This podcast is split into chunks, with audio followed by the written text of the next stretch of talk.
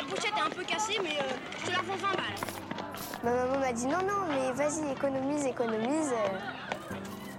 On ne sait pas exactement combien gagnent les gens, euh, on n'en parle pas trop. Je dois bah, voilà, prendre en main mon épargne, prendre en main mon argent. De toute façon, ça rapporte rien et puis j'ai pas le temps de m'en occuper. Vous vous souvenez du bruit que faisaient les pièces que vous glissiez une à une dans votre tirelire quand vous étiez petit? Sans même le savoir, vous étiez déjà dans une démarche d'investissement. Économiser pour pouvoir acheter vos trésors d'enfant. Aujourd'hui, il est peu probable que votre épargne prenne la forme d'un cochon rose. Il n'est plus question d'aller chez le marchand du coin pour compléter votre collection de cartes ou acheter un paquet de bonbons. Aujourd'hui, on vous parle de plans d'épargne, de private equity, d'assurance vie, d'immobilier, de livret A, PEA, SCPI et d'autres sigles plus ou moins obscurs. Parce que je suis convaincu que l'épargne peut être simple, plus proche de notre réalité et en accord avec nos choix du quotidien et de nos convictions, et qu'il est possible d'allier performance et sens, je vous propose d'écouter Matière Lire le podcast qui fait résonner votre argent dans le bon sens. Je suis Alexandre Toussaint, fondateur de Baltis Capital, et vous écoutez Matière Lire. Toutes les deux semaines, je rencontre des experts qui nous aident à dénicher des idées d'épargne qui nous ressemblent vraiment. Ils nous donnent des conseils simples, clairs, transparents pour enfin passer à l'action. Et à la fin de chaque épisode, ces experts nous dévoilent ce qu'ils ont dans leur tirelire. Bonne écoute Eh bien, c'est parti pour un nouvel épisode de Matière Lire avec Stéphane Besnenou. Ça va, Stéphane? Super. Bonjour, Alexandre. Merci de, venir. Merci de, de, venir surtout nous éclairer sur un nouveau thème qui est le viager. Un thème qui est assez. Euh, on entend beaucoup de choses déjà. Euh, c'est assez clivant, je trouve, comme, euh, comme sujet parce que les gens font pas mal d'amalgames, j'ai l'impression. Alors que quand on creuse, on se, rend compte quand même qu'il y a un, sujet un petit peu euh, le mieux vieillir, le maintien à domicile, un peu d'éthique. Euh, c'est assez technique, mais c'est aussi assez éthique. Je pense que c'est ça qui est hyper intéressant. Donc je suis ravi que tu sois là en tant qu'expert du viager pour nous expliquer euh, bah, un qu'est-ce que c'est, comment ça fonctionne, et puis surtout pour ceux qui veulent se lancer, comment on fait concrètement, quelles sont les différentes solutions qui existent. Avant de rentrer un peu dans le sujet, est-ce que tu peux nous représenter un petit peu ton parcours avant, avant Turgo euh, chez qui tu travailles et qui, euh, qui évolue au sein du, groupe Magellim, et comment Turgo surtout est arrivé à se mettre euh, à faire du viager? Alors, bah, mon parcours, pour commencer, moi j'ai j'ai été conseiller en gestion de patrimoine, conseiller en gestion privée pendant un peu plus de 8 ans.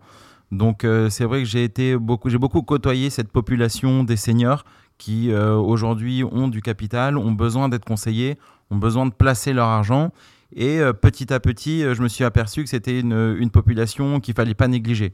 Bon, bah, d'abord, on connaît tous le, sujet du vieillissement de la population.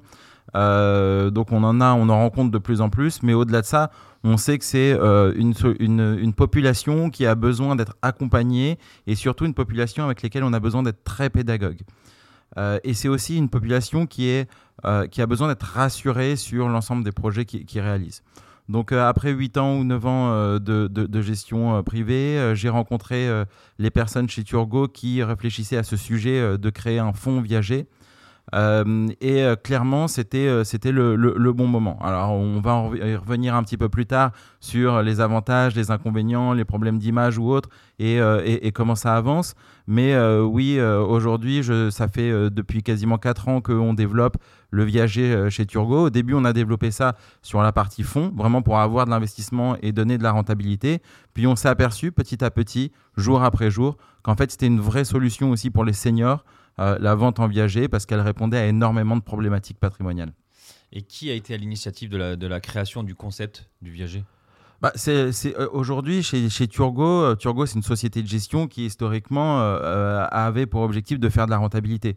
Alors si on se replace un petit peu plus sur, euh, sur ce que c'est une société de gestion, une société de gestion, c'est une société historiquement à qui on confie de l'argent pour créer de la rentabilité. Donc euh, on est un épargnant, on se dit, ben moi, euh, via mon contrat d'assurance vie, j'ai besoin de rentabilité, donc je vais confier de l'argent à une société de gestion.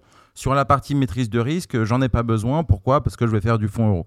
Historiquement, le fonds euro rémunéré 8, 7, 6. Petit à petit, il y a eu une érosion de ce, de ce fonds euro. Et puis, quand les taux ont beaucoup diminué et que le fonds euro ne distribuait plus, du coup, l'argent qui était confié euh, à ces sociétés de gestion, eh ben, on leur demandait pas simplement de faire de la rentabilité, on leur demandait aussi de maîtriser le risque. Donc, rentabilité plus risque. Donc, un travail un petit peu plus difficile. Euh, on a mis en place différentes solutions, des solutions financières, de couverture ou autres qui sont assez techniques et qui ne sont pas euh, de, l'ordre du jour.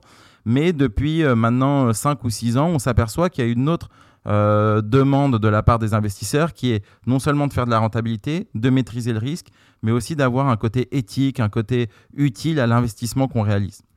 Donc, euh, c'est euh, de ce constat-là qu'on est parti chez Turgo pour réfléchir à une solution qui permettait d'avoir, euh, de cumuler ces trois points, ces trois avantages, et pour pouvoir répondre au maximum à la demande des investisseurs. On s'est bah, légitimement, un peu comme tout le monde, rapproché de, de la classe d'actifs de l'immobilier. Et la classe d'actifs de l'immobilier, on sait qu'elle est assez sécuritaire, mais euh, il faut aussi trouver de nouvelles choses. Il faut aussi innover parce qu'on a besoin de ça et, les épargnants ont besoin de ça. Donc du coup, ce qu'on a fait, c'est qu'on s'est rapproché de la classe d'actifs du résidentiel et, le résidentiel, parce qu'aujourd'hui, euh, enfin quand on nous on s'est lancé, euh, 90 ou 95% de l'offre d'investissement via des fonds euh, sur de l'immobilier, c'était du commerce, du bureau. Et donc nous, on voulait vraiment aller sur le résidentiel, qui est légèrement plus volatile, mais euh, sur lequel il y a vraiment des, cartes à jouer, il y a des opportunités à saisir. Euh, on s'est rapproché et on, a réfléchi et puis finalement on, s'est dirigé vers le viager et on- quand on sollicitait de l'aide, des avis, souvent on nous disait oui mais en fait vous cochez les cases mais vous cochez pas cette case éthique. Euh, le viager ça a beaucoup, euh, ça a une mauvaise image, c'est véhiculé par différentes histoires. On a le film Le Viager, hein, un film de Pierre Tchernia assez connu euh, avec Michel Serrault et, dans lequel euh, bah, finalement c'est un médecin qui reçoit un patient qui est mal en point et tout le film c'est il propose à, sa famille de faire un viager donc de, parier sur, le, sur la mort de, euh, de, son patient et tout le film c'est de euh, voir que le patient va de mieux en mieux et qu'en fait les investisseurs vont de moins en moins bien. Donc ça c'est quelque chose qui est mal véhiculé mais au-delà simplement de l'image pour le senior c'est aussi de l'image pour l'investisseur. L'image pour l'investisseur c'est quelque chose qui peut coûter très cher et là aussi, c'est véhiculé par une histoire qu'à peu près tout le monde connaît, c'est l'histoire de Jeanne Calment et son notaire qui fait un viager euh, ben, euh, sur son appartement et finalement il décède même avant elle. Donc ça lui a coûté très cher. Et donc nous, on a voulu euh, légèrement modifier et se protéger de, ces inconvénients, de ces objections qu'on rencontrait. Et donc on a fait un viager relooké, c'est-à-dire, on en parlera un petit peu plus tard, mais un, un- viager qui sécurise à la fois le senior et à la fois l'investisseur. Ouais, bon, parce qu'on va, va descendre là-dessus, mais on va vite se rendre compte, je pense, hein, que c'est, euh, ça tient beaucoup en gros à une statistique, à une moyenne, et qu'effectivement, si on met tous ces œufs pareil dans le même panier sur le même euh, viager, on peut avoir une Jeanne Calment 2 qui euh, dépasse les 100 ans, et dans ce cas-là, le viager n'est pas forcément, pas forcément rentable. Si on peut commencer un peu par le départ, déjà le terme viager. Est-ce qu'il a une signification? Qu'est-ce que ça veut dire le mot viager? Alors, le mot viager, c'est très simple. Ça veut dire concrètement que c'est quelque chose qui s'éteint au décès. D'accord Donc, le viager, souvent, on a en tête le viager immobilier, mais euh, pour pouvoir euh, simplifier, pour rendre, quelque chose de, plus concret pour les, pour, euh, pour les épargnants, pour les, auditeurs, c'est de comprendre que, par exemple, quand on a, et on a quasiment tous, des revenus de retraite, ces revenus, c'est ce qu'on appelle des rentes viagères, c'est-à-dire qu'ils s'éteignent au moment du décès. Là, sur le viager immobilier, c'est pareil, c'est un droit qui s'éteint au moment du décès. Alors ça, ça dépend pour qui, mais c'est un droit où en tout cas il, il y a ce phénomène de, de la bascule ou de la conversion qui se fait au moment du décès du, euh, euh, du locataire, enfin de la, personne qui est dans l'appartement, effectivement. Euh, et du coup, tous ces préjugés, toutes ces, fausses croyances ou toutes les, histoires, parce que je pense qu'il y a eu beaucoup d'abus aussi. On avait, je crois, entendu une, un médecin, alors je sais pas que souvent les médecins font des viagers avec leurs clients, avec leurs leurs patients. Euh, il y en a certains qui ont été retoqués même parce que finalement il y a un peu un conflit, un peu un conflit d'intérêt. euh, à ce que ton médecin soit aussi, euh, alors je sais pas si on appelle ça ton viagériste ou comment on appelle ça celui qui euh, qui détient l'appartement? Alors, c'est le débit rentier. C'est le débit rentier, ok. Donc si lui a un, un conflit conflicté en fonction de la personne, euh, j'imagine qu'il y a beaucoup de contrôle maintenant qui, permet de remettre un petit peu de, transparence et de professionnalisme sur ce secteur-là. Alors, comme dans tous les secteurs, il peut y avoir des abus. En revanche, euh, sur une opération euh, viagère, les notaires ont, un vrai rôle à jouer, ont une vraie importance au moment de la conclusion du deal. C'est-à-dire que c'est eux qui doivent conseiller aussi le vendeur, donc le senior, euh, sur le fait que l'opération réponde et aille dans ses intérêts. Donc ces notaires-là, que ce soit le notaire vendeur ou le notaire acheteur, doivent beaucoup échanger, doivent, doivent faire preuve de beaucoup de pédagogie vis-à-vis euh, des intervenants pour euh, se protéger d'un abus euh, sur ce type d'opération. Ouais, forcément. Et du coup, si on se met un peu, on va peut-être commencer par, par, le, par le, le senior, on va dire, qui, qui, qui est vendeur à ce moment-là. Lui, son intérêt à lui, pour bien comprendre? Le vendeur Ouais. le, ven- alors, le, le vendeur, historiquement, et ce qu'on a en tête pour un viager, c'est quelqu'un qui a besoin de revenus complémentaires, éventuellement de capital, et euh, qui a envie de continuer à vivre dans son appartement, dans sa résidence principale. Celui-ci, qu'est-ce qu'il fait? Il va solliciter un acheteur et il lui dit, ben, par, supposons euh, pour un, un- un cas simple, un, un appartement qui vaut 500 000 euros, il lui dit, écoutez, vous me donnez 100 000 euros aujourd'hui, puis vous me, donnez, euh, vous me donnerez euh, une rente euh, mensuelle ou trimestrielle, c'est eux qui se mettent d'accord, de manière régulière jusqu'à mon décès. Si je décède tôt, vous récupérez l'appartement bah, pour 100 000 euros. Si je décède très tard, vous allez me verser la rente pendant longtemps et du coup, ce sera très rentable aussi pour le vendeur. Donc l'intérêt principal, c'est d'abord et avant tout de pouvoir bénéficier d'un capital et d'un complément de revenus au moment de la retraite. Ok, donc le, le, le senior, lui, il est propriétaire de son appartement. Il est libre de dette, j'imagine, souvent. Ils arrivent plutôt en bout de course ou pas forcément Oui, euh, il, peut être libre de dette. Après, on a des seniors euh, qui ont encore du crédit, soit sur une résidence secondaire, soit sur une résidence locative. Et après, libre à lui d'être le mieux conseillé possible pour savoir ce qu'il va faire de cette partie cash. Est-ce que cette partie cash va lui permettre de rembourser son crédit? Est-ce qu'il va utiliser ce cash pour faire d'autres choses, pour mettre aux normes sa maison parce qu'il veut se préparer à la dépendance ou autre chose? Ça, c'est lui qui, qui décide ce qu'il a envie de faire ensuite avec, euh, avec l'argent qui lui est donné. Mais en tout cas, euh, euh, oui, effectivement, euh, euh, il est généralement libre de dette. Il a plus de dette. C'est des seniors, c'est des gens qui arrivent en bout de course. Et donc, euh, c'est du capital euh, dont ils peuvent pleinement disposer. Ok, et ça, il faut avoir un âge minimum? Il n'y a pas d'âge minimum. En revanche, euh, ce qu'il faut garder en tête, c'est que plus on le réalise tôt, euh, plus euh, le pari sur le décès est à- au désavantage du senior. Euh, il peut avoir, on peut avoir des aléas à 40 ans, à 50 ans, à 60 ans, mais euh, plus on arrive euh, tard, et ben, moins on va avoir ces aléas, soit parce qu'on prend moins de risques, soit parce qu'on a moins de temps pour subir ces aléas-là. D'accord. Et alors, le, le prix de, le, le prix de rachat, il est fixé comment? Alors, la première chose qui est très importante pour déterminer un prix dans un viager, c'est la valeur réelle de l'actif. Ouais. La valeur réelle de l'actif qu'on pourra appeler, euh, si on rentre dans le technique plus tard, valeur vénale euh, ou valeur pleine propriété. euh, cette valeur réelle, c'est elle qui va servir de base pour le calcul, que ce soit du bouquet, le bouquet c'est la partie capitale, ou de la rente qui sera versée par, par la suite. Euh, donc la première chose, c'est de se mettre d'accord entre les parties sur cette valeur euh, pleine propriété, sur cette valeur réelle de l'actif. Et ça, c'est un accord, c'est un commun accord ou il y a un expert qui doit passer ou euh, Lorsque c'est une opération de particulier à particulier, c'est un commun accord. Encore une fois, les notaires qui ont des grilles euh, de, de valorisation des actifs doivent être vigilants sur la valeur réelle de l'actif. Quand c'est de particulier à particulier, ben, c'est un marché de gré à gré, donc on se met d'accord déjà sur la valeur de l'actif et ensuite sur la valeur euh, de, de, de l'opération. Lorsque c'est des professionnels euh, qui viennent, généralement, on fait intervenir euh, un expert, une expertise, donc une société indépendante hein, euh, à la société qui achète, pour pouvoir, un, rassurer le senior, et deux, être sûr euh, de se couvrir d'un risque de, euh, de demande de la part des héritiers, éventuellement, euh, de requalification. D'accord. Ok, donc gré à gré, on se met d'accord. Si euh, s'il y a un sujet qui est héritier ou si c'est un investisseur plus qualifié, il y a un expert qui passe et qui fait son expertise. Donc ok, on va dire que l'expert estime que l'appartement c'est 500 000 pour prendre l'exemple. Exactement.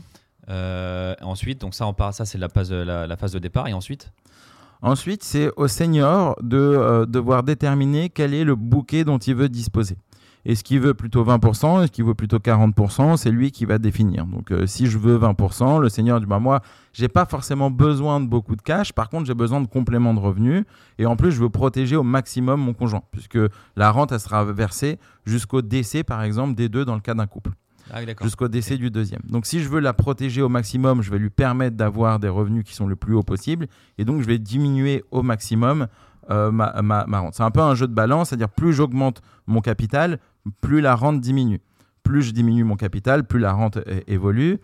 Et donc, euh, et donc c'est lui qui va déterminer quel est le montant du bouquet qu'il veut. Euh, supposons qu'il dit, bah, moi, je veux 20% de, bouquet, donc 100 000 euros. ce qu'on va faire, c'est que on va regarder l'espérance de vie. Et c'est là où vraiment le calcul devient un petit peu plus technique. Et, euh, et l'espérance de vie, c'est toujours un petit peu délicat. C'est souvent euh, le sujet sur le viager qui euh, euh, sur lequel il faut être le plus pédag- pédagogue. On entend souvent que l'espérance de vie en France, c'est 83 ans, c'est 85 ans, qu'elle évolue. Sauf qu'en fait, ce chiffre-là qui est donné régulièrement dans les médias, dans les journaux, enfin un peu partout, c'est de l'espérance de vie à la naissance. Donc quand je nais, j'ai une espérance de vie de 83 ans, par exemple, selon l'INSEE. En revanche, quand j'ai 80 ans, je n'ai plus une espérance de vie de 3 ans. J'ai une espérance de vie de 8 ans. Donc déjà, la première chose, c'est de sensibiliser, de faire comprendre aux seniors que l'espérance de vie évolue d'année en année en fonction de l'âge que j'ai. Bah, Quelqu'un qui a 90 ans, par exemple, on ne peut pas dire qu'il a moins 7 ans d'espérance de vie.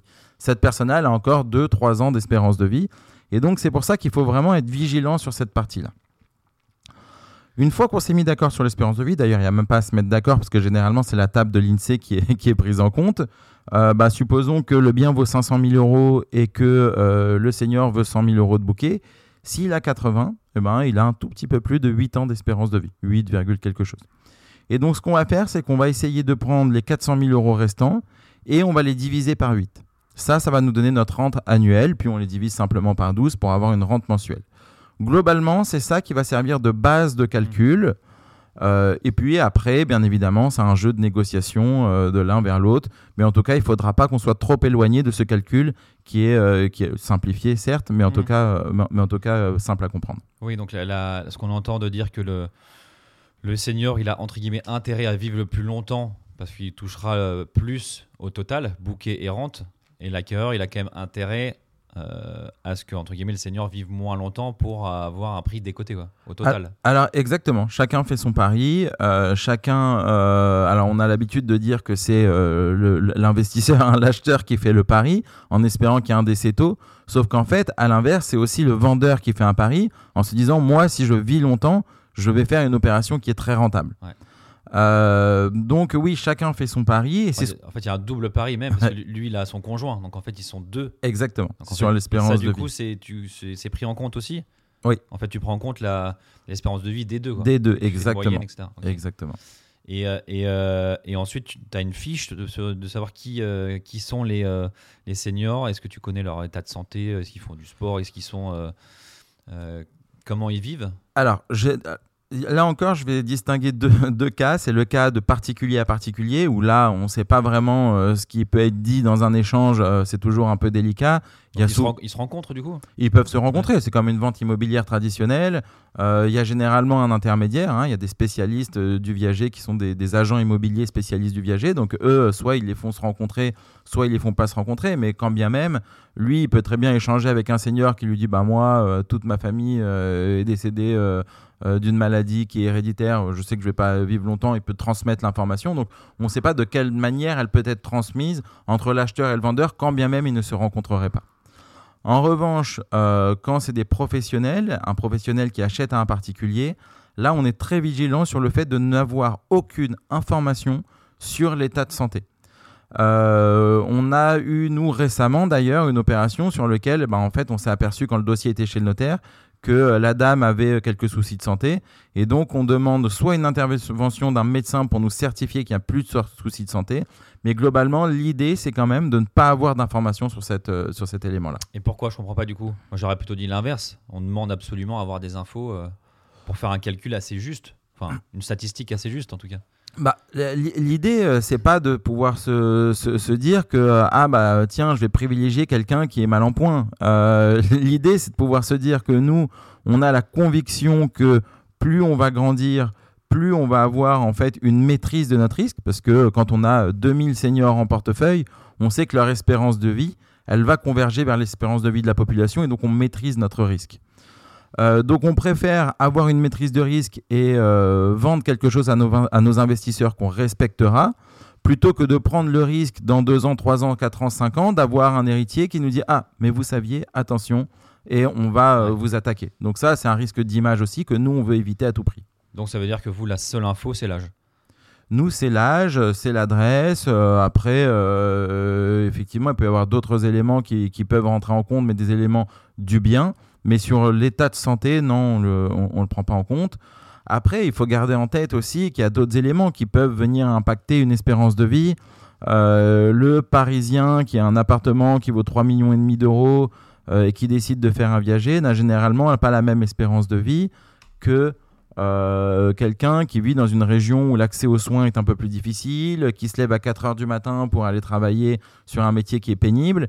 Et donc, il y a ça aussi, il y a cette distinction qu'on pourrait faire euh, au niveau de l'espérance de vie. Ok. Et après, j'imagine qu'il y a une, une séparation entre les hommes et les femmes? Parce qu'évidemment, les femmes, alors je sais pas si c'est toujours le cas, mais vivent plus longtemps.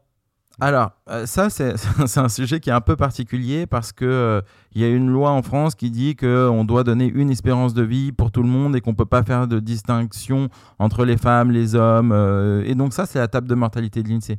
À côté de ça, on a des assureurs qui utilisent des tables de mortalité qui sont propres à, eux, euh, notamment, comme je le disais un peu plus tôt, pour calculer les rentes viagères qu'ils pourraient donner sur un contrat retraite ou autre.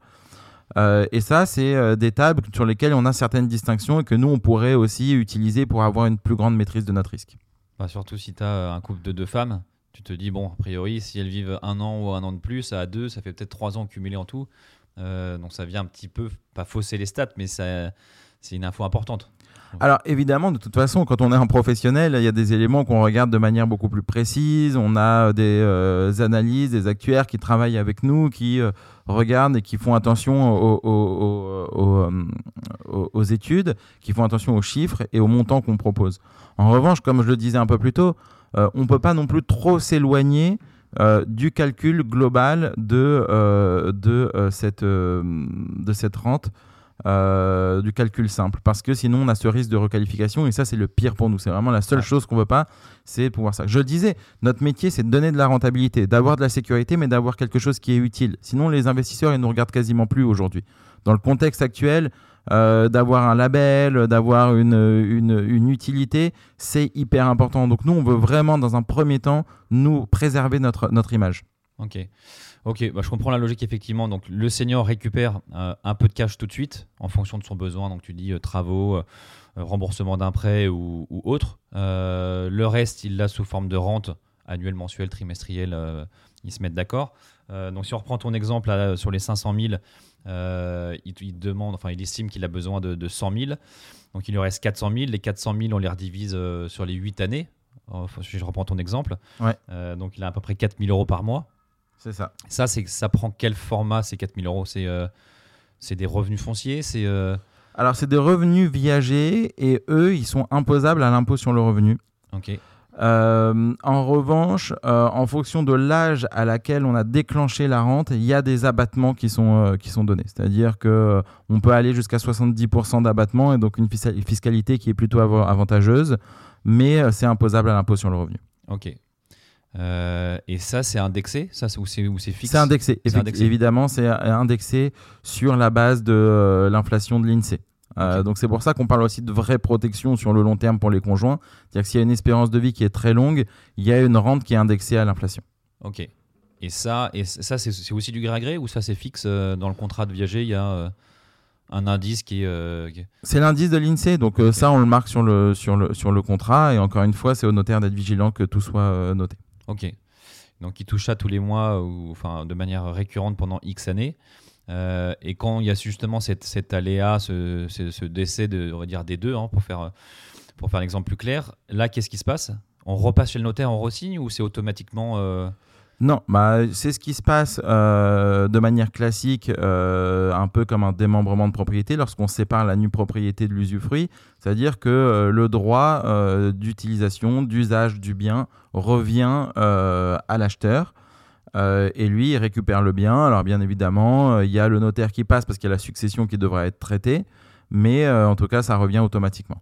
Ok. Et une fois qu'on l'a récupéré, cet appartement ou cette maison, on en reparlera d'ailleurs un peu sur les actifs, euh, on en fait un peu ce qu'on veut. On peut le relouer, on peut l'habiter, on peut euh, Ah bah, remettre un seigneur dedans. Une fois qu'il y a eu le décès, euh, il est à nous et euh, on en fait ce qu'on a envie. Ouais, effectivement, on est plein propriétaire.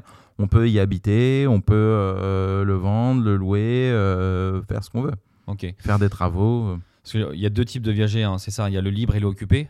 Exactement. Donc, euh, alors, le occupé, ça veut dire que bah, le, le seigneur est déjà dedans, mais tu Exactement. peux aussi monter un viager en trouvant un appart vide et en faisant, en le louant. Alors, ça peut être un viager libre. Effectivement, jusqu'à présent, on est beaucoup resté sur le concept de viager et euh, instinctivement, on va sur le viager occupé. C'est ce qui représente une très grosse partie des ventes en viager. En revanche, le viager libre, c'est un seigneur qui décide de euh, vendre son actif, mais plutôt que de le vendre en, one shot, hein, euh, simplement avec un capital. Le bien vaut 500 000, bah, je le vends euh, 500 000 et puis c'est tout.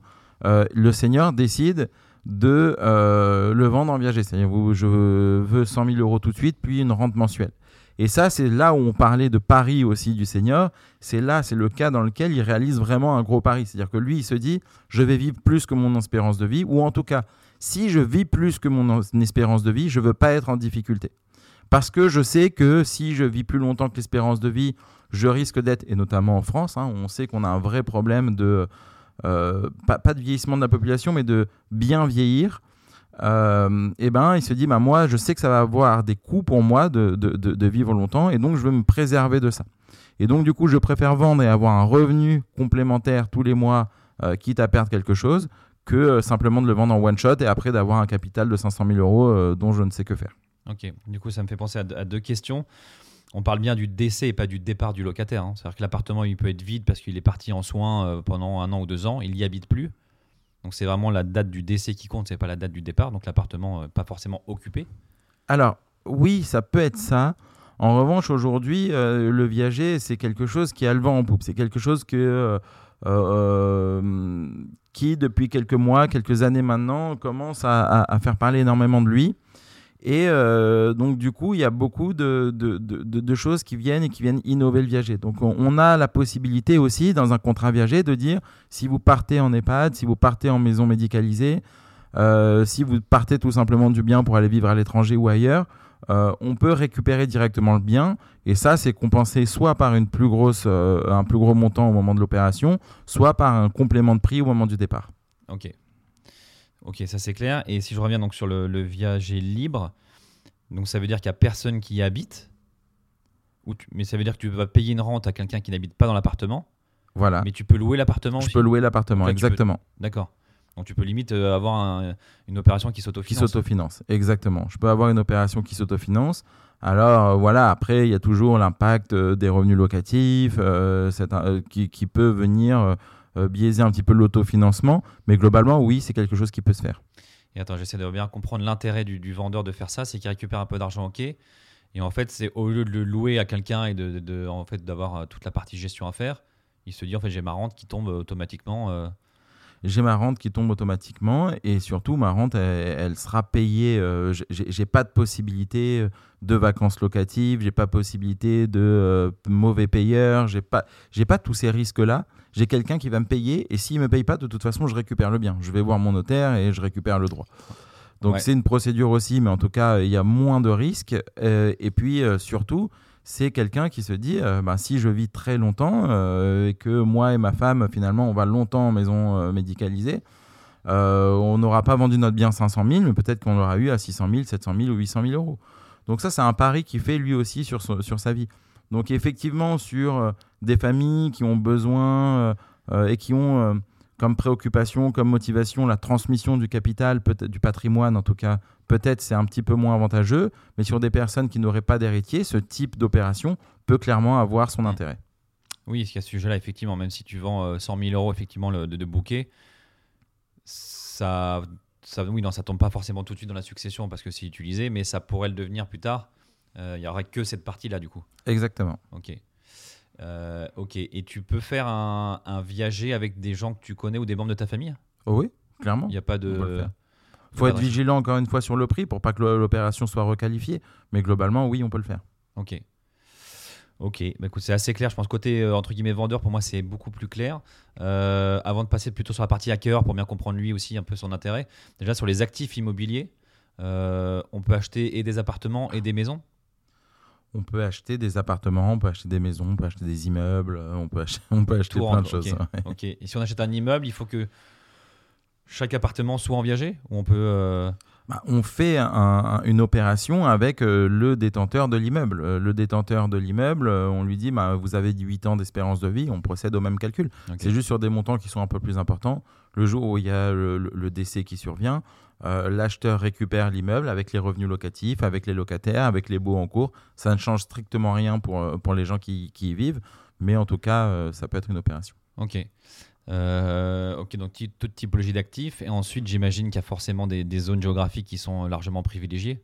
Parce que c'est là où principalement vivent les seniors. Donc j'imagine c'est plutôt. alors c'est plutôt, je vois plutôt moi des appartements parce que j'imagine que les seniors sont plutôt dans des appartes, mais c'est plutôt, je sais pas, la côte d'Azur, le bord de mer, les zones un peu touristiques, mais en tout cas de, de vacances. On a, euh, nous, en tant que professionnels, on s'aperçoit qu'il y a quasiment la moitié des opérations qui sont faites en région parisienne et euh, 40% qui sont faites en région PACA. Donc euh, oui, euh, les seniors vivent principalement dans ces deux régions. Euh, après, on a des intérêts, on a des marques d'intérêt un peu partout. Euh, nous, on parle avec des spécialistes du viager, des gens qui sont là, qui ont des entreprises, qui, qui sont des agents immobiliers spécialistes du viager, qui œuvrent sur ce, secteur-là depuis euh, quasiment 100 ans. Euh, Il y, en a- y en a vraiment partout. Après, où est-ce que sont les seniors? En général, ils sont, ils sont dans ces zones-là. Par contre, je crois que vous avez 0% dans le près de Lille. Je comprends pas du coup. Alors nous, nous, on, est, euh, on, a moins dans ces zones-là, mais en revanche, il y a quand même des transactions qui se font dans, ces zones-là. C'est vrai que nous, on a un positionnement qui est un peu particulier, c'est-à-dire qu'on se positionne sur des biens qui sont haut de gamme euh, et qui valent plus de 500 000 euros. Donc euh, automatiquement, il y a une sélection naturelle qui se fait aussi sur les zones géographiques. C'est pour ça que nous, on a une très grosse partie sur Paris. Mais en tout cas, les transactions, elles confirment aussi que Paris et région PACA sont les deux zones sur lesquelles il y a le plus. Dans le nord, il y a des transactions, mais généralement sur des actifs un petit peu plus petits. Ok. Ok, donc l'appartement, la zone géographique. Ensuite, bah, j'imagine qu'il y a un sujet de taille, ou en fait, est-ce que c'est pour deux, en fait, cet appartement-là? En fait, euh, euh, l'idée, c'est de comprendre que euh, simplement un acheteur n'est pas là pour acheter un bien qui vaut 500 000 euros, 100 000 euros, espérer le décès et avoir 500 000 euros. Il est là aussi pour faire un placement immobilier, c'est-à-dire pour se dire, en plus d'un décès qui pourrait arriver et d'une opération que je pourrais avoir fait qui est assez rentable, je vais pouvoir surfer et profiter d'une revalorisation de l'actif immobilier. C'est-à-dire que si l'actif immobilier il vaut plus euh, 500 000 euros 10 ans après, il en vaut 600 000, et ben l'acheteur a récupéré un bien qui vaut 600 000 euros. Donc là, on est purement et simplement dans le marché de l'immobilier traditionnel, où on connaît tous la règle de l'emplacement, mais il y a aussi des règles de liquidité, des règles de demande, de zone tendue, et donc il faut avoir les mêmes les mêmes euh, attentions que l'on porte sur une acquisition en viager que ce qu'on porterait sur une acquisition traditionnelle. Oui, oui, ça reste un investissement immobilier, effectivement. ouais.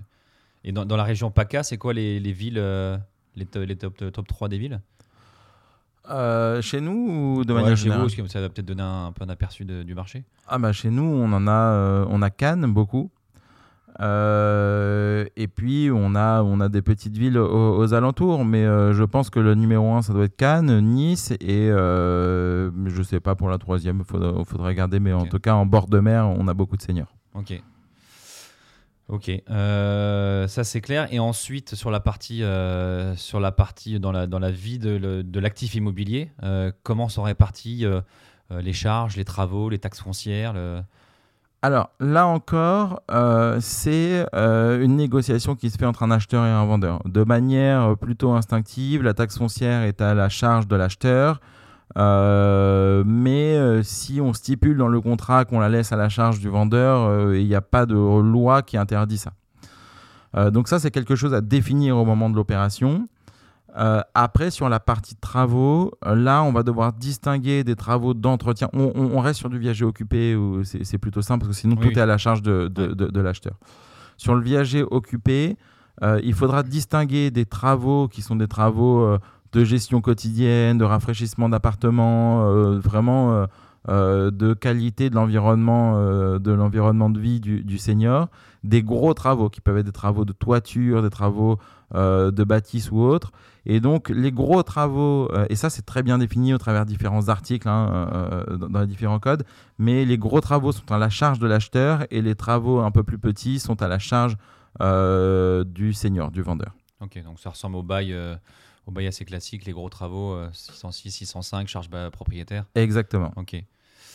Euh, ok, oui, j'ai retrouvé une question aussi que je voulais te poser. Euh, imaginons que, bah, on va reprendre l'exemple où euh, il a eu les 100 000 tout de suite et il paye 4 000 par mois de rente. Imaginons dans deux ans, le, le senior nous dit en fait, j'aimerais bien récupérer un deuxième bouquet, une deuxième tranche de 100 000 tout de suite et on baisse la rente. Ça, ça peut se faire aussi? Bah, ça peut se faire, oui. Techniquement, il n'y a rien qui l'interdit. Il peut, euh, un viager peut être revendu, le contrat peut être re- revu. Il faut l'accord de tout le monde, il faut l'accord du notaire. Euh, généralement, euh, quand un viager est fait, il y a très peu, il y a très peu de, de, de- de modifications des, des termes du contrat, mais ça peut se faire, oui. Ok. Ouais, donc c'est quand même assez flexible à partir du moment où tout le monde est, tout le monde est d'accord. hein. Ouais, il faut qu'on se mette d'accord. Ouais, c'est ça. Mais en tout cas, c'est. On peut, euh, on peut faire des avenants si, euh, si ça fonctionne. Euh, ok. Et ensuite, euh, sur la partie entre guillemets gestion locative, parce qu'en fait, comme c'est un, c'est un entre guillemets un vendeur occupant, euh, il n'y a pas tellement de sujets. En fait, il, il prend soin de son appartement. Il y a un contrat. a les loyers, enfin les loyers, les rentes sont payées. Euh, Les rentes sont payées. Si les rentes ne sont pas payées, ça rend caduque le contrat. Donc Ouais. le vendeur peut, peut récupérer l'actif. Euh, y a pas, si lui il décide aussi euh, de mettre en location, parce que le vendeur peut aussi euh, mettre en location son bien, hein, lui partir dans sa résidence secondaire et le mettre en location, il aura la rente plus un revenu locatif. Ok. Ça, il faut l'accord du. C'est des choses qui sont définies au moment de, de l'opération. Est-ce que vous voulez avoir la possibilité ou pas de le mettre en vente, de le mettre en location, pardon. ouais. Euh, du coup, euh, s'il fait ça, euh, c'est lui qui se charge de toute la partie location. Le vendeur, lui, l'acheteur, pardon, lui ne se charge plus de rien. Et en revanche, sur un viager libre, c'est l'acheteur qui s'occupe de tout. Ok. Quand on disait justement le, le maintien à domicile, c'est justement pour permettre à, ces gens-là de rester chez eux, mais en fait, ils ne sont pas ob- obligés non plus. En fait, c'est pas une obligation. Exactement. Après, euh, le maintien à domicile, encore une fois, euh, nous, on, parle beaucoup de, maintien à domicile parce que c'est euh, 98% de notre portefeuille, c'est 99% des opérations euh, viagères qui servent au maintien à domicile. En revanche, c'est surtout le bien vieillir, c'est-à-dire avoir la possibilité d'avoir un peu plus d'argent pour, euh, pour mieux vieillir. Nous, on en a certains qui font des opérations avec nous et qui décident de faire le tour du monde ensuite. Mm. Euh, donc c'est aussi euh, la, la possibilité de mieux vivre sa retraite, de mieux préparer sa dépendance, pas forcément le maintien à domicile. Ok. Ah ouais, non, ça c'est une notion que j'avais pas du tout. Ok. Ok, ça c'est clair. Et si on se met un peu plus sur la partie, sur la partie acquéreur, première question parce que je, pense avoir la réponse, mais du coup ça veut dire que toi si tu achètes un viager en direct, euh, tu peux pas faire appel à une banque? Enfin aussi tu peux, mais du coup tu auras deux, deux échéances en fait. Tu auras ta rente et ton remboursement de prêt. Oui, mais euh, après, ça dépend euh, de chacun, ce qu'il a envie de faire. Après, voilà, il y a différents types de viagers. Il y a le viager sans rente, il y a le viager avec rente, il y a le viager libre, il y a le viager occupé. C'est un projet, en fait, qu'il faut faire accepter à sa vente. Est-ce que euh, on peut euh, faire financer Oui? Est-ce que c'est plus difficile? Euh, Oui aussi. Ouais, c'est plus difficile. Enfin, c'est économiquement, il y, a- il y a moins de logique, je pense, que t'as pas de rentrée. Enfin, t'as pas de rente dans l'autre sens, t'as pas de loyer. Bah, déjà, j'ai pas d'impact fiscal de mon, de mon crédit qui viendrait amortir une fiscalité sur mes revenus locatifs. Donc, j'ai un peu, un peu moins ça déjà. Et, euh, et après, euh, ça dépend. Euh, Aujourd'hui, on se place il y a deux ans d'emprunter quasiment à zéro, autant le faire. Euh, plutôt que de, que de je place mon cash et j'emprunte à zéro, ok, c'est super. Aujourd'hui, avec des taux qui sont légèrement plus hauts, est-ce que j'ai toujours intérêt à le faire Moins? Est-ce que la banque va me prêter moins aussi? Euh, Donc ça dépend, c'est un projet qu'il faut faire accepter aussi à. Ouais. Après, ça peut être un pari. J'ai pas forcément de cash, mais je pense que l'opération est rentable. Je vais voir ma banque. Ouais, ouais. Ou que c'est c'est dans une zone tendue et qu'il va y avoir de la plus-value. que- Exactement. Ok. Donc, mais le, le- peut-être que le schéma un peu traditionnel sont plutôt des gens qui placent de l'argent plus qu'ils empruntent. Oui, exactement. Avec un, entre guillemets, un effort d'épargne euh, tous les mois pour. euh, C'est ça. pour euh, ok. Euh, et ça, le particulier, donc il peut l'acheter en direct, il passe par des agents spécialisés dans le viager, ok. Il achète en direct, on peut faire ça sur une SCI, on peut faire ça sur une société? Euh, il peut, on peut faire ça, oui. on peut faire ça comme, comme. N'importe qui peut acheter un viager. Ok. euh, ok, donc après, effectivement, il trouve son appartement, il, euh, il rencontre ou pas le, le seigneur, ils se mettent d'accord sur toutes les conditions, le bouquet, la rente, euh, etc. etc. Euh, et lui, quand il, euh, quand il paye les rentes, il n'y a, pas de sujet fiscal. C'est lui, comment est-ce qu'il il l'enregistre lui, de son côté? Il fait juste des virements, rente, viager, Exactement. Exactement. Ça sort quoi. Ok. Et le patrimoine pour lui, en termes de fiscalité, la seule fiscalité, c'est son, c'est l'éventuel IFI qu'il a. Alors, l'IFI, c'est encore quelque chose. ça bouge beaucoup sur le viager, mais en fait, ce qui a bougé euh, énormément, c'est euh, le passage de l'ISF à l'IFI. Le passage de l'ISF à l'IFI, euh, souvent, on s'est dit bon, bah, c'est très simple, c'est simplement le mode de calcul qui a changé. On retire du calcul l'ensemble euh, des euh, biens non immobiliers et on n'impose plus que sur l'immobilier. Donc c'est pour ça qu'on passe d'impôt sur la fortune à euh, impôt sur la fortune immobilière. En revanche, à côté de ça, la loi est venue apporter quelques petites subtilités pour, pouvoir mieux encadrer pour ne pas non plus avoir une perte qui est trop forte pour l'État. Donc on a par exemple à l'époque, à l'ISF, c'était l'usufruitier. Euh, quand on parlait de démembrement, c'était la personne qui profitait du bien, donc le vendeur en, viager, qui payait 100% de l'usufruit. Quand on est passé à l'IFI, on s'est dit qu'en fonction euh, de la manière dont s'est établie l'opération, euh, il peut y avoir un prorata qui s'établit entre le vendeur et l'acheteur et chacun paye une partie de, enfin chacun déclare une partie de la valeur de l'appartement à l'IFI. Donc là, ça voudrait dire, si on reprend l'exemple encore, c'est que l'acquéreur paye sur 100 et le vendeur paye sur 400 Alors ça, euh, alors ça va dépendre de l'âge. Ça va dépendre de l'âge de la personne qui vit dans le bien. Si, euh, alors ça, c'est un article qui est l'article 669 du, du, Code général des impôts qui dit que par tranche de 10 ans, j'ai une valeur de 10% euh, qui est dégotée. Donc en gros, si on a un senior qui est entre 71 et 81 ans, celui qui achète ne pourra déclarer, enfin, déclarera que 30% de la valeur de l'actif. Et celui qui vit 70%. Et dès qu'il dépasse 81 ans, on passe à 20% euh, euh, et 80%. Ok. Et ça, donc ça, c'est sur le, entre guillemets, si on synthétise, hein, c'est sur le bouquet. Euh, ça n'a pas, pas, vocation à monter dans le temps? Pour l'acquéreur, on va dire qu'il achète 100 mais qui verse 4000 euros par mois. Est-ce qu'au bout de deux mois, c'est 108 ce qu'il doit déclarer dans l'IFI Est-ce que la, la, la, part, elle augmente Non, non, non, non, on n'a pas ça. On a vraiment une valeur de l'actif de 500 000 euros. Et en tant que le senior entre 71 et 81 ans, euh, le l'acheteur, il ne déclarera, il déclarera que 70% euh, de la valeur. Oui, c'est l'acheteur qui déclare 70% et le senior qui déclare 30%. Ok. Ok. Euh, si on reste un peu dans les chiffres, après en termes de performance, est-ce qu'on sait, est-ce qu'il y a une moyenne nationale qui, euh, qui tout inclut? euh, arrive à mesurer la performance d'un viager moyen en France bah, c'est toujours un peu difficile parce qu'il y a beaucoup d'éléments qui viennent modifier un petit peu euh, la rentabilité de l'opération. Euh, on a aussi cette variable que personne ne maîtrise, c'est la valorisation de l'actif. Donc un investissement immobilier, quand on s'engage en général sur au moins 10 ans, c'est très difficile de savoir est-ce que mon, mon bien il aura fait x2 ou est-ce qu'il aura fait au moins 30% de valeur. Mm. Donc euh, c'est difficile de sortir vraiment un TRI sur une opération, euh, sur une opération euh, viagère. Bah, surtout que le prix de sortie, c'est même pas quand il y a le décès, c'est quand il lui revendra peut-être encore plus lointain. Donc, Exactement. Ça, peut même pas se mesurer. Exactement. Et puis en plus, il y a peut-être du revenu locatif, il y a peut-être des travaux qu'il faudra prendre en compte au moment de l'opération. donc il y, a tout ça et donc c'est assez difficile de sortir un TRI. Ouais. Ok. peut ouais, peut-être on je propose de, rentrer un peu dans le sujet, parce qu'on voit bien que ça reste de l'immobilier, donc ça reste quand même du temps. Euh, c'est-à-dire qu'effectivement, entre trouver, euh, visiter, euh, financer ou pas, faire son contrat, négocier, gérer les travaux, etc., bah, on, sent qu'on retombe quand même assez rapidement sur un investissement locatif avec quand même quelques spécialités en plus. Donc, il faut se faire accompagner. si on essaie de faire la logique un peu inverse en passant par des solutions mutualisées, notamment ce que vous faites chez Turgo. Est-ce que tu peux nous présenter un petit peu, vous, comment vous achetez, comment vous mutualisez et comment ça fonctionne? Alors, nous, la première chose qu'on s'est dit, c'est pour pouvoir être vraiment totalement éthique et utile, on s'est dit déjà, on supprime la partie rente. On supprime la partie Il y a zéro rente. Il y a zéro rente. Ça veut dire qu'on verse que du bouquet. Euh, si on reprend euh, notre, notre exemple, on va prendre euh, globalement le bien vaut 500 000 euros et euh, on va prendre euh, une des cotes qui correspondra à, une valeur euh, de, jouissance de l'actif, qui dépendra de l'espérance de vie et de la valeur locative du bien du coup. Et on va donner, en moyenne, on donne 65% de la valeur de, de, l'actif.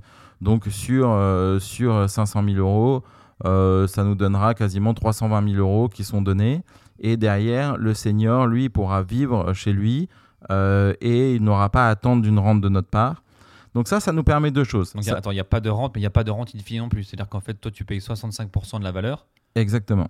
Donc, tu récupéreras le jour J, euh, quoi 100% qu'il arrive, de à ce prix-là. Exactement. Donc ça, ça nous permet deux choses. Première chose, on parlait tout à l'heure euh, de mauvaises images et d'appréhension et de- d'histoires qui véhiculent euh, certaines, euh, certains euh, euh, avis préconçus sur le viager. Première chose, côté investisseur, on parlait de l'histoire de Jeanne Calment. Nous, on navigue plus à l'aveugle avec cette opération-là. On sait combien ça va nous coûter. Il y aura quelques travaux peut-être qui vont arriver, mais globalement, on sait combien l'opération va nous coûter. Et donc, ça ne peut pas nous coûter euh, excessivement cher. Ça ne peut pas nous coûter plus cher que la valeur du bien. Ça, c'est la première chose. La deuxième chose, c'est que ça, ça nous permet aussi de lever un petit peu ce- cette grosse objection sur le viager de pari sur le décès. Nous, on ne parie pas sur le décès. En fait, on, s'en fiche un petit peu qu'il décède demain ou dans 15 ans, on aura payé le même prix. D'accord? Et euh, comme le bien, il se revalorise, donc en fait, on continue à faire de, la plus-value pour nos, investisseurs. Deuxième chose, c'est côté senior, là on disait bah oui, euh, un, j'ai peur de, euh, de décéder vite et finalement d'avoir perdu ce pourquoi j'ai épargné quasiment toute ma vie, c'est-à-dire ma résidence principale. Et si je décède le lendemain de l'opération, je vais récupérer que 100 000 euros. Nous, en donnant 320 000 euros, 350 000, ça va dépendre vraiment de l'âge. Plus il sera âgé, plus on va donner un capital qui est proche de la valeur réelle de l'actif. Euh, ça nous permet de nous adresser à une population qui est plus large que celle qui s'intéressait initialement au viager. C'est-à-dire des gens qui ont ces problématiques de succession, de transmission. Et donc, ils vont se dire, bah, du coup, j'ai du capital, euh, j'ai 350 000 euros, je vais pouvoir donner à mes enfants et à, et à mes petits-enfants. Je vais pouvoir donner à mes enfants et à mes petits-enfants au moment où ils en ont besoin. Quand moi, j'ai 70 ans, j'ai 75 ans et que je réalise une opération viagère, mes enfants, ils ont 35, 40, 45 ans. C'est là où ils ont besoin d'argent. Ils ont besoin pour faire une acquisition de résidence principale, pour agrandir, pour euh, financer les études des enfants. Et ils en ont besoin à ce moment-là. Ils n'ont pas besoin de cash quand, j'ai, euh, quand ils en auront 65, 70 ans. Je ne dis pas qu'ils n'en ont pas besoin forcément. hein, C'est toujours bien d'avoir de l'argent, mais euh, j'en ai moins besoin. J'ai déjà construit ma vie, j'ai déjà construit mon patrimoine. Et donc là où ça peut être utile de bénéficier euh, d'un capital supplémentaire pour constituer mon cash, et ben en fait, personne ne peut m'aider. Et donc, on se retrouve à, euh, à, à- avoir des demandes de seniors qui, eux, en fait, voulaient même pas entendre parler de viager auparavant, parce que viager correspondait à j'ai besoin de cash, j'ai besoin de cash pour moi, hein, pour euh, financer ma vie. Sauf que là, on se retrouve dans des opérations qui sont clairement soit pour donner et transmettre aux enfants, soit pour mieux répartir. Donc, on a des seniors qui nous disent Bah oui, mais moi, avec mon appartement, euh, ça va être difficile de répartir entre mes enfants. Là, avec du cash, je sais qu'est-ce que je vais donner à qui et je peux même leur donner maintenant. Donc, soit mieux transmettre, soit transmettre dans des meilleures conditions financières, soit transmettre à un meilleur moment. Mais on a aussi des seniors qui utilisent ça pour pouvoir ensuite partir sur d'autres opérations immobilières. Ça me génère du cash qui vont me servir d'apport pour faire une autre acquisition et pour amplifier mon patrimoine. Donc aujourd'hui, nous, on est venu s'adresser, grâce en supprimant cette partie rente, à une classe de la population qui avait d'autres besoins que simplement euh, augmenter ou maintenir son niveau de vie à la retraite. Ok, donc soit effectivement une, enfin, une donation, soit il y a un autre projet. Parce qu'après, du coup, lui, il, euh, il est dans l'appartement de manière, on va dire, gratuite. Il, il touche rien. euh, il n'a pas de rente, donc il touche rien. Mais il peut, il peut décider avec les 320 000 d'acheter un autre appartement de 6 mètres et de louer le premier. Exactement. Ça, c'est économiquement, il y, a un, il y a un intérêt Bah, il peut faire plein de choses. Il peut, lui, derrière, avec euh, son cash, en donner une partie. Euh, il peut faire, de, s'il est bien conseillé, faire de l'investissement immobilier. Que ce soit euh, de l'investissement, parce qu'on parlait beaucoup de confort de gestion depuis tout à l'heure. Il peut faire de l'investissement en SCPI pour avoir un complément de revenu. Mais tout ça, ça lui permet à lui d'avoir une visibilité qui est beaucoup plus claire sur l'opération, de ne pas prendre le risque de si je décède le lendemain, j'ai déshérité mes enfants, parce qu'en fait, il leur reste encore quelque chose. Et euh, donc aujourd'hui, euh, c'est comme ça qu'on a réussi, nous, à s'attaquer sur des, biens volume, d'un volume pardon, qui est beaucoup plus grand. On a une moyenne d'actifs en portefeuille qui est de 2 millions d'euros, c'est la valeur réelle des actifs. Et ça, c'est des gens qui avant ne voulaient pas entendre parler de viager. Quand on allait les voir il y a 3, 4, 5 ans, on parlait de viager. Ils disaient, non, mais euh, sortez immédiatement de chez moi. Ah bah oui, bah, T'arrives chez quelqu'un en disant je vous achète votre truc 65% du prix. Ça commence, euh, c'est compliqué quoi. Voilà, exactement. Donc là, on vient euh, raconter des histoires, on vient leur expliquer. On a, quand on est sur des actifs qui sont plus grands aussi, comme je le disais, ils vont payer, au lieu de payer l'IFI sur euh, 100% de la valeur du bien, ils vont payer l'IFI sur 30 puis 20% de la valeur du bien. Mm. Ça permet aussi de protéger euh, le conjoint aussi, parce qu'on parlait de protection de conjoint avec une rente, mais ça permet aussi de protéger le conjoint sur sa, fa- sur sa possibilité de rester dans l'actif. On sait qu'aujourd'hui, avec l'augmentation des divorces, les familles recomposées, ça peut toujours être assez délicat pour le conjoint survivant. Euh, donc là, c'est un moyen aussi de protéger le conjoint survivant, euh, notamment sur euh, le fait de pouvoir rester dans son actif. Et vous, les 65%, c'est fixe ou ça peut varier en fonction du dossier? Ah, mais ça dépend de l'âge. Euh, 65%, c'est la euh, moyenne. moyenne, Euh, Aujourd'hui, nous, on a 15 ans d'espérance de vie au moment où on réalise l'opération. Et on achète avec 65% en moyenne. En revanche, plus on va se rapprocher, euh, plus, l'espérance de vie va être faible, plus on va proposer. Donc, on va jusqu'à 85% de temps en temps. Mais après, euh, les, histoires sont parfois belles. hein. Nous, on a des seniors qui ont acheté des biens à 1 million d'euros euh, il y a 10 ans euh, parce que euh, c'était juste avant de partir à la retraite qu'ils pouvaient encore faire financer. Et 10 ans après, on leur dit bah, on vous donne un million d'euros, mais vous restez chez vous. Donc, ils ont la même valeur. Il y a eu très peu d'inflation sur les 10 dernières années. Ils ont la même valeur que celle qu'ils ont dépensée, sauf qu'en plus, ils sont dans leur appartement. Mm. Donc, ça, c'est génial. Les enfants, souvent, ils sont contents parce que ça laisse de l'autonomie financière aux parents. Ils sont encore plus contents quand il y a des donations qui arrivent derrière. Et, euh, et donc, euh, on a aujourd'hui euh, une, une, une opération de viager sans rente qui est proposée par des notaires, qui est proposée, qui est acceptée par des enfants et qui est une, un vrai outil patrimonial pour, pour les seniors auxquels on s'adresse. Bah, Tu as peut-être un peu plus de pédagogie à faire parce que c'est quand même une, un nouveau, nouvelle façon de faire du viager parce que ça, ça, n'y a plus la rente. C'est un exercice, un exercice un peu différent. Donc, tu as peut-être encore plus de pédagogie. Mais si j'ai bien compris, euh, bon, tous les cas sont différents. Mais moi, si j'étais senior, j'aurais plutôt tendance à faire ce format-là où je prends un peu plus et je vais euh, l'investir, le retravailler, le donner. euh, euh, et le risque est un peu plus faible finalement. Alors évidemment, c'est une bonne opération. Après, euh, c'est comme toujours dans la gestion d'un patrimoine, c'est-à-dire que euh, on a besoin de bien se connaître, de bien connaître ses motivations, ses préoccupations, pour pouvoir faire la meilleure décision, pour pouvoir prendre la meilleure décision. Et donc, euh, de se faire conseiller, c'est très important. De pouvoir euh, se, conseiller, euh, se faire conseiller par une personne de confiance, c'est encore plus important. Et puis ensuite, on prendra la meilleure décision. Viager sans rente, viager avec rente, ça, ça correspond aux, besoins de chacun.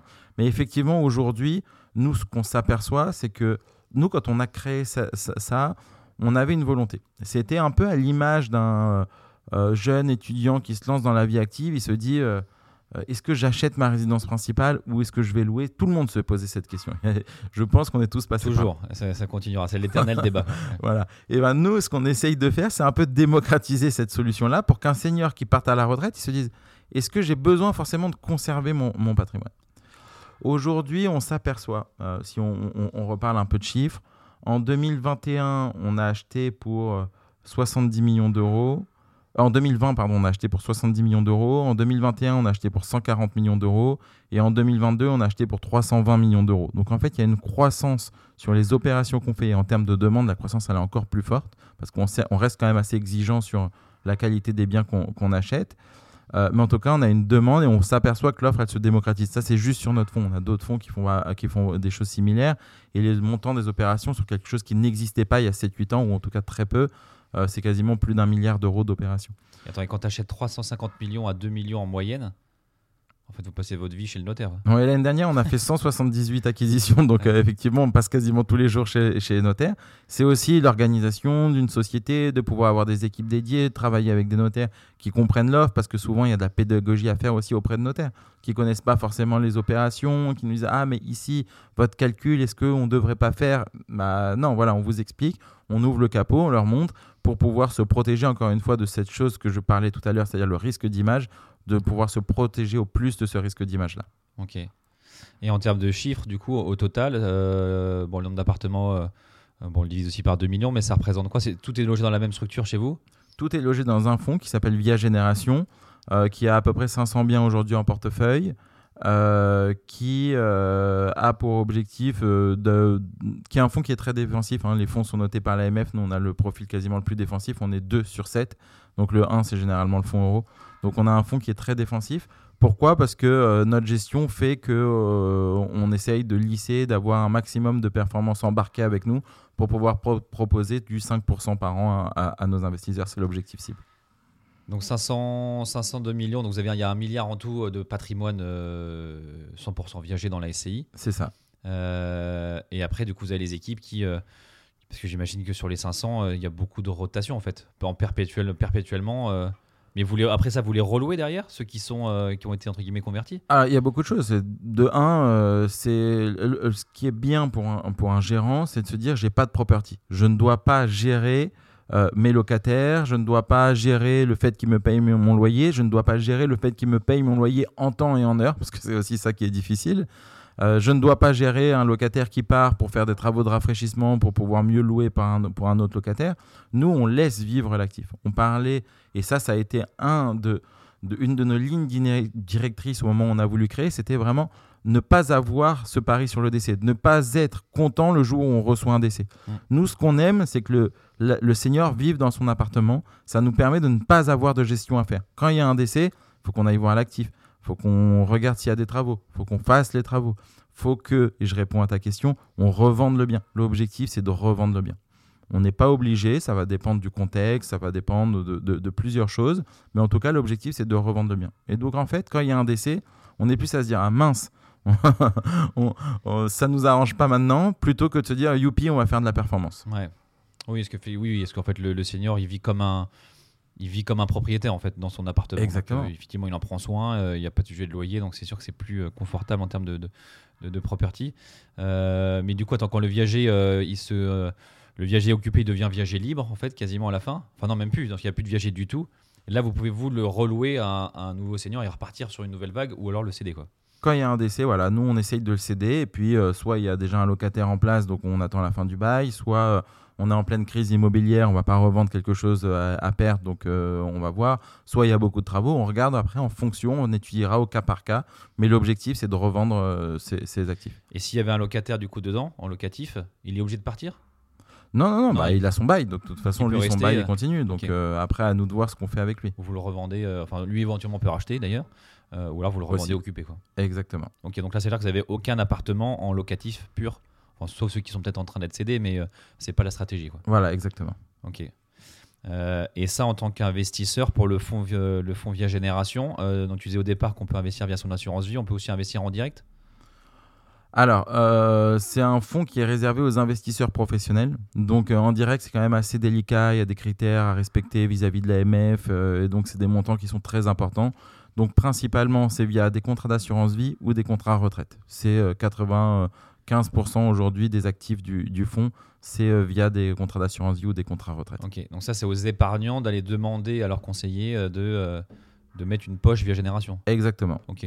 Vous, avez, vous, vous êtes intégré dans des, dans des packs ou dans des poches dans lesquelles il y a du, de l'immobilier et dans lesquelles vous êtes Aussi. Aussi. Donc indirectement, vous êtes, peut-être indirectement distribué directement chez les épargnants, sans même peut-être que les épargnants le sachent Oui, bah, effectivement. Ouais. Nous, on a certains euh, fonds euros immobiliers qui ont mis un peu d'argent dans le fonds et donc oui, ça génère pour eux une performance qui.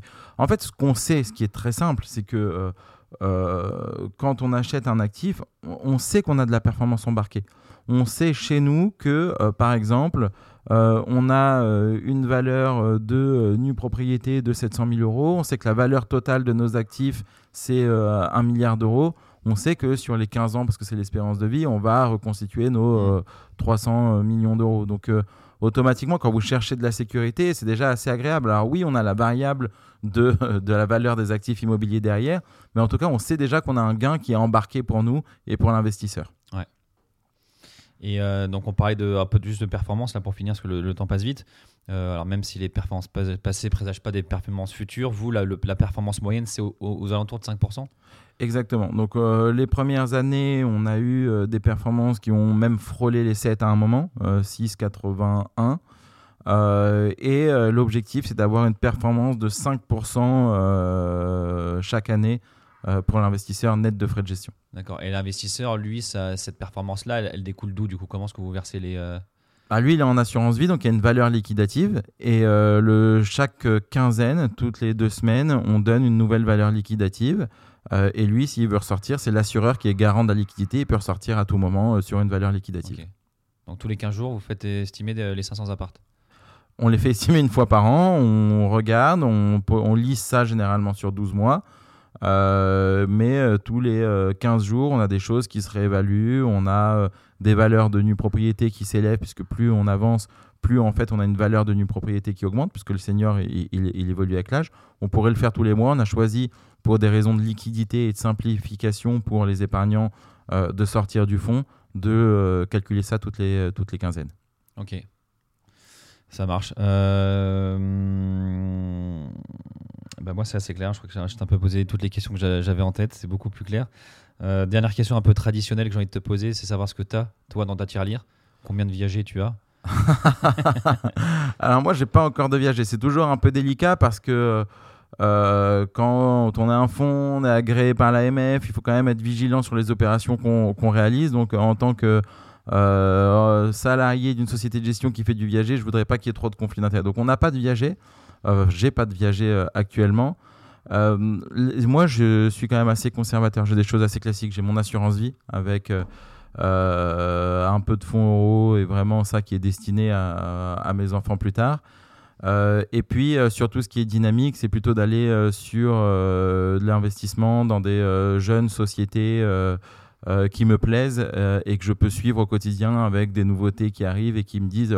Enfin, dès que j'ai une nouveauté, je dis ah bah génial, ça va créer de la valeur. C'est pas investir sur des grosses structures du luxe comme on entend beaucoup actuellement et qui en fait, bah, on a des articles tous les jours, mais on ne sait pas si ça crée de la valeur ou pas. Elle se crée automatiquement. C'est vraiment de pouvoir se dire ah bah oui, ça c'est génial, c'est une bonne nouvelle pour mon portefeuille. Donc euh, de l'assurance vie plutôt euh, sécurisée d'un côté et de l'autre côté de l'investissement dans des, dans des petites sociétés. pour prendre un, un petit peu de risque et un petit peu de performance potentielle. Quoi. Exactement. Et investissement plaisir? Le vin, euh, les voitures, les œuvres d'art, les. euh, Euh, je me suis mis il y a quelques mois dans, dans les œuvres d'art. Euh, c'est quelque chose qui est. bah, j'ai mis. C'est toujours un peu particulier parce que pendant longtemps, je me suis dit mais c'est quoi ça? C'est des montants qui sont astronomiques et puis euh, souvent, mais en fait le tableau, même moi, je peux le reproduire. et, euh, et petit à petit, j'ai essayé de comprendre, j'ai essayé de m'y intéresser et on voit qu'il y a une vraie histoire, que euh, les tableaux ont des significations. Et, donc, je me mets petit à petit à l'art. Donc, j'ai fait mes premiers investissements dans l'art. Puis tu as le plaisir de les observer aussi. J'imagine elles sont pas stockées dans ta cave. Elles sont pas stockées dans ma cave, non.